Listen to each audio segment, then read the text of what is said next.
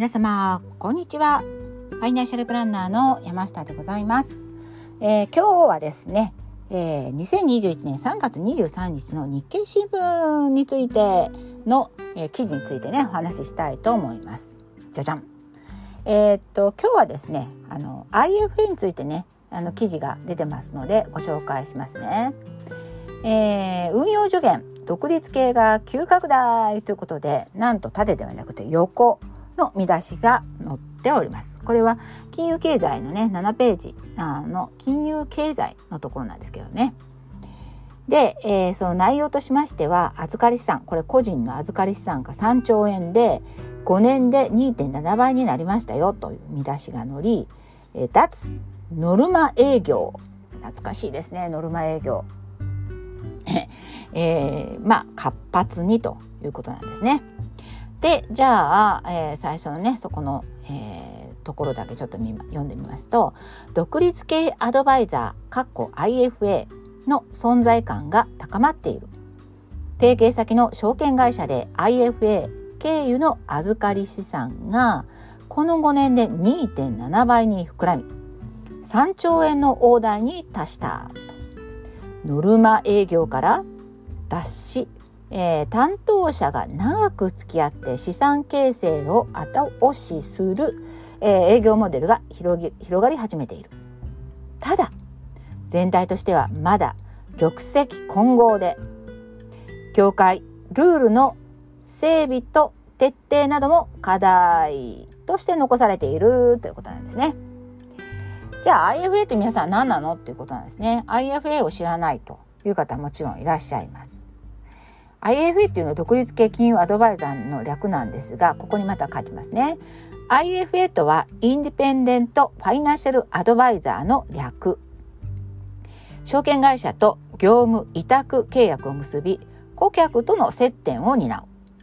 収益構造は顧客が証券会社に支払った手数料の一部を受け取る形が一般的。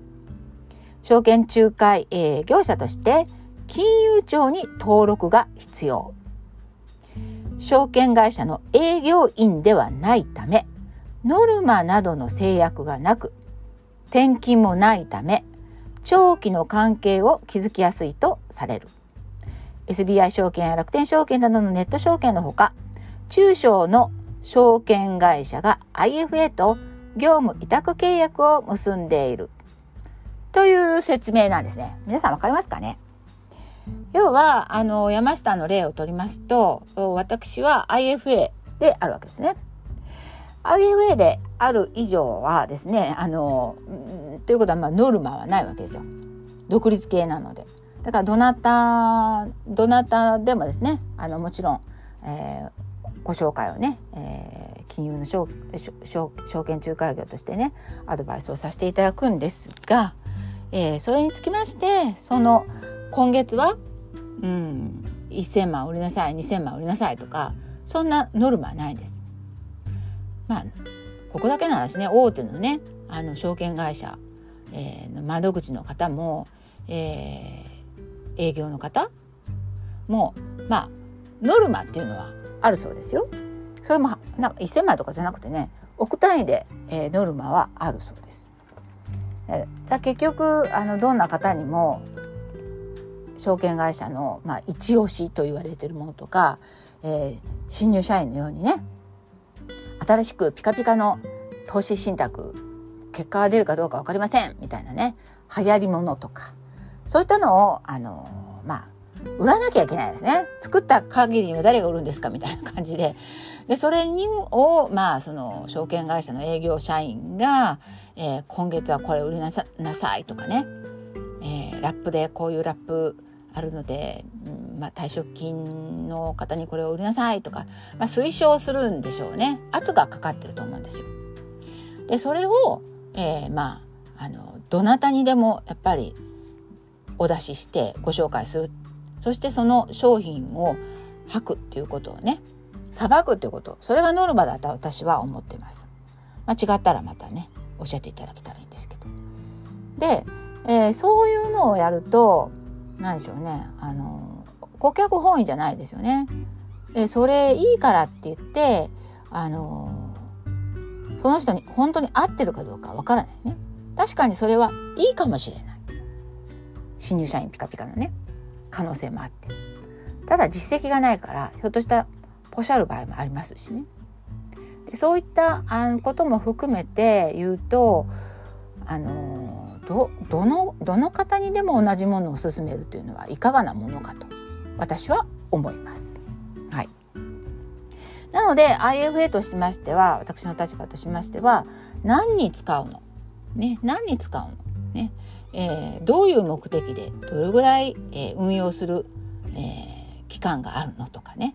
えリスクですね。どれぐらいのリスクは取れるの？っていうことですね。1,000万のものが500万になってしまうかもしれない。それでも大丈夫っていうようなあ余裕資金でないとはっきり言ってねやっぱりリーマンショックとかコロナショックとかこれからもショックありますから、えー、そこでねへこんで、えー、へこむかもしれない。でも増えるかもしれないですからブレ幅、ね、リスクのブレ幅が大きい小さいはそれぞれあるかと思うんですけれどもそれも含めてですねあのご案内するっていうのが一番あの大事だと思ってるんですね。その人の、まあ、属性にもよると思いますし投資の知識もあると思うんですね。よくな慣れてらっしゃる方はまああのいろいろね自分でもご理解いただいて、えー、この商品ちょっとやってみっかみたいなことはあるかもしれないですけど全くねやったことのない人にやってみっかはないと思うので分散も王道を行くですよね。なるべく増えるように長期で増えるように分散投資そしてポートフォリオを組んでで、えー、ご損のないようにっていうところをね、えー、やっぱりやっていくわけですよね。それが増やしていくのかそれとも、えー、取り崩しながら使っていくのかもう戦略も全然違うのでご紹介するファンドも違ってくるわけです。まあ、こういった取り組みを私はやってるんですがまあここだけの話ねあの IFA やってますって言ってもあのお客様お預かり資産お預かりしてますって言ってもねなかなかねあのコンプライアンスもあるし商品知識もある必要ですしね。あの負荷がすごいかかるんですよこれって。当たり前ですよね。お金の話なので。だからまああのなんてここに玉石混合とかね業界のルールがとか言ってますけれどもまあ中にはですねあの短期売買をするような仲介業者もいるんじゃないかということがここで書かれています。アメリカではねあの短期売買するんではなくてやっぱり長期で保有するっていうのがルールなんですけれどもアメリカでではここ書いてますね。アメリカでは金融機関所属のアドバイザーのほか完全に独立した立場で運用する RIA 公認投資助言者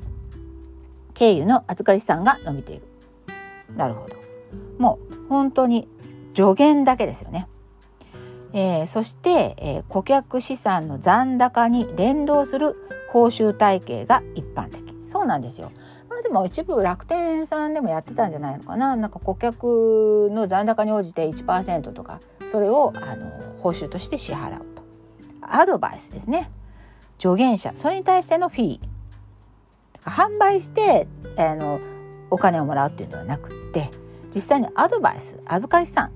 うん。まあ、運用益が増えていればそれだけ、えー、結果が出てるっていうことですからそれの資産に対して、えー、何パーセントかもらうっていう。それがアメリカではあの一般的だそうですよ。